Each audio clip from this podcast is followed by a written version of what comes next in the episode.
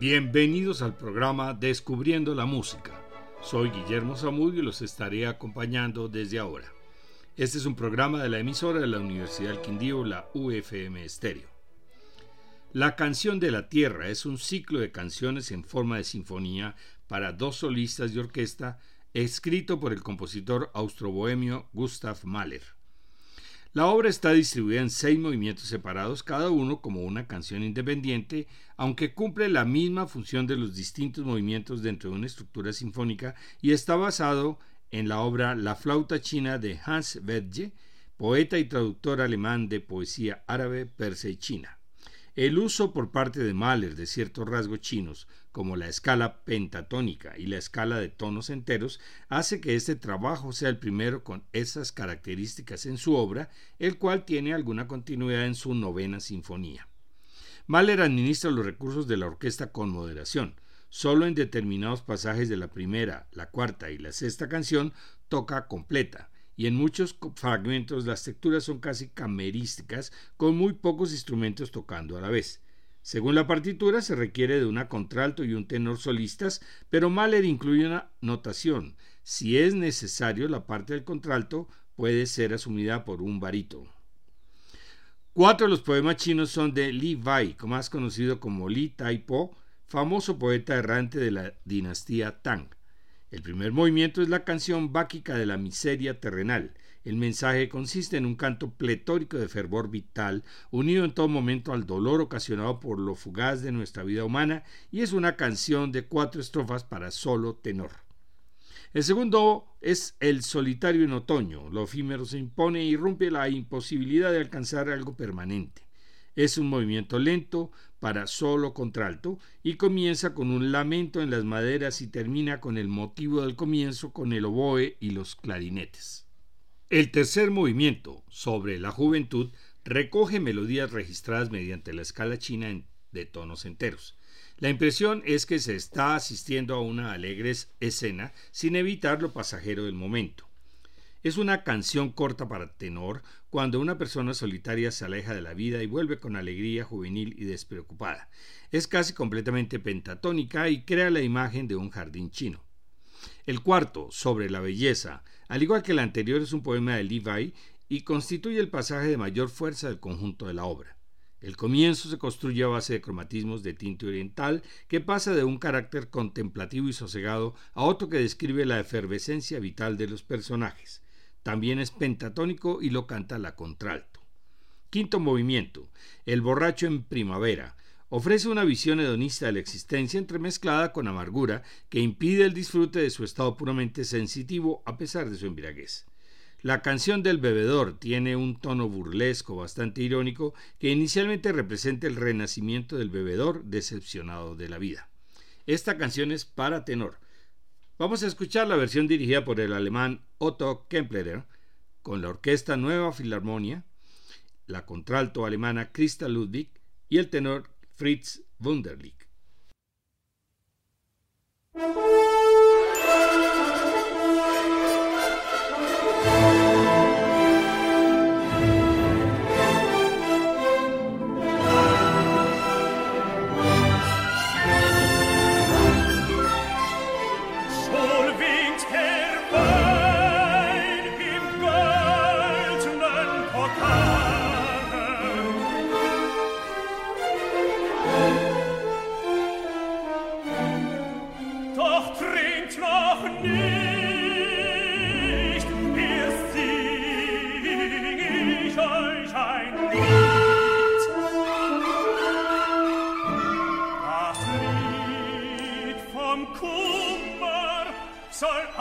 Ach, wenn die die Seele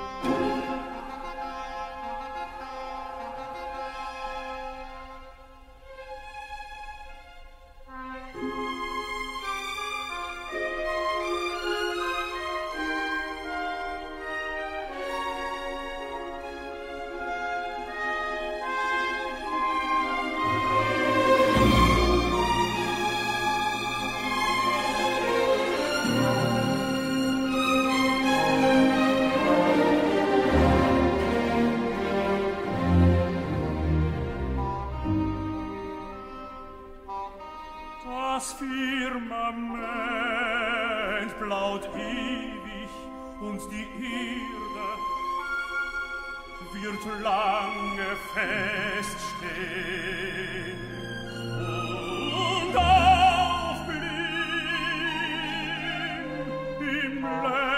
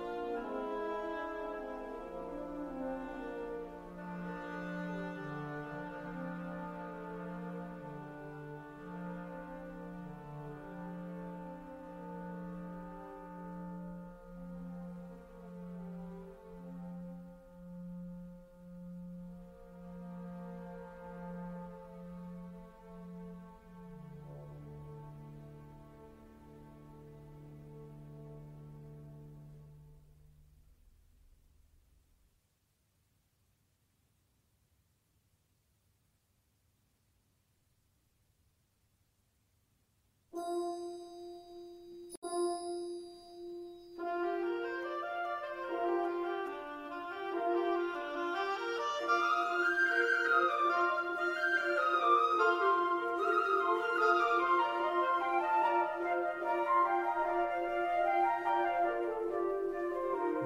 in dem kleinen Teiche steht ein Pavillon aus grünem und aus weißem Porzellan.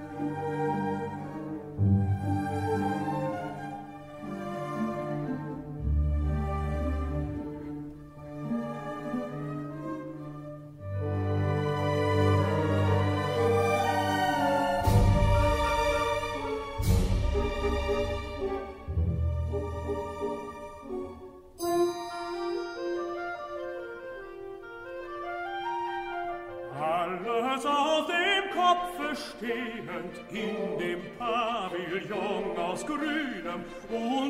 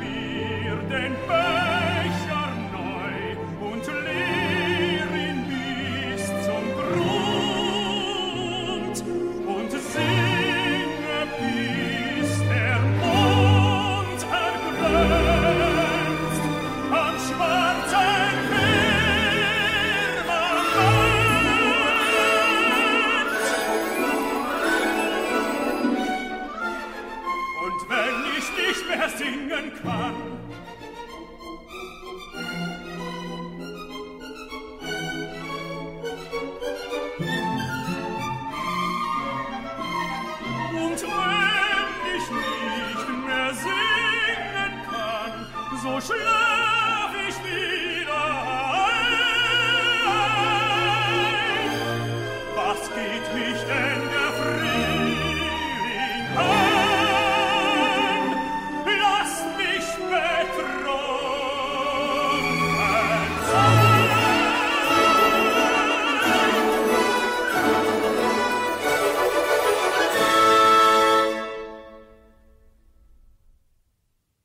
Se llega al dramático último movimiento, la despedida. La visión del compositor se vuelca totalmente sobre el pasado con añoranza y la vida se muestra como un tierno recuerdo mientras se contempla la naturaleza como el más preciado don que posee el ser humano y a pesar del dolor, tratando de situar lo individual allí donde le corresponde en el seno de la naturaleza y todos los deseos se tornan ahora sueños. Este movimiento tiene la misma duración de los cinco primeros y es el clímax de la obra que termina entre la tristeza del adiós y la cercanía de la eternidad, con lo cual anticipa su novena sinfonía. Vamos a escuchar este movimiento con los mismos protagonistas de la primera parte, esta vez en la voz de la contralto Krista Ludwig.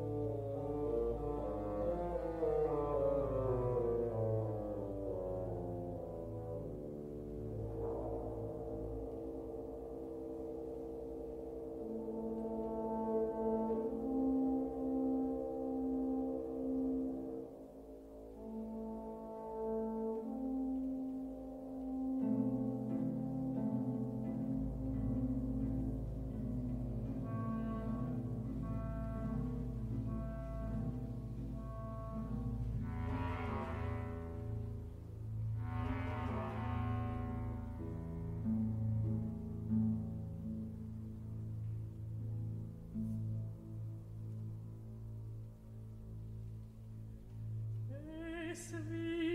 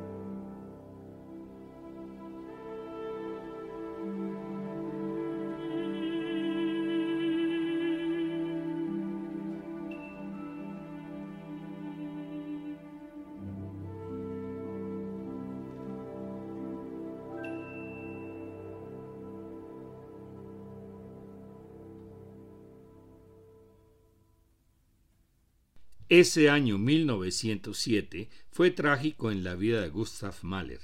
Murió su hija mayor, perdió su posición como director de la Ópera de Viena y se le diagnosticó una afección cardíaca que lo llevaría pocos años después a la tumba. En la segunda parte del programa vamos a presentar otros ciclos de canciones de Mahler. Canciones a los niños muertos, para voz y orquesta, tomando la letra a partir de poemas de Friedrich Ruckert. La versión es de la Nueva Filarmonia dirigida por Bruno Walter con la contralto Kathleen Ferrer. Seguimos con canciones de un compañero de viaje para voz y orquesta y son las primeras concebidas como ciclo. Escucharemos a la orquesta de Halle dirigida por John Barbirolli y la mezzo-soprano Janet Baker. Terminamos con las canciones Rucat, para voz y orquesta compuesta por Mahler entre 1901 y 1911 a partir de poemas de Rucker. La versión de la Filarmónica de Berlín dirigida por Herbert von Karajan con la contralto Christa Ludwig. Ya presentamos en marzo la primera charla, Cómo acercarse a la ópera. En abril, la charla musical será Cómo seleccionar la ópera ideal. Las fechas el martes 25 de abril a las 6 de la tarde o el jueves 27 de abril a las 10 de la mañana, nuevamente por Zoom para que no haya restricciones por ubicación. Para mayor información, visitar la página descubriendolamusica.co.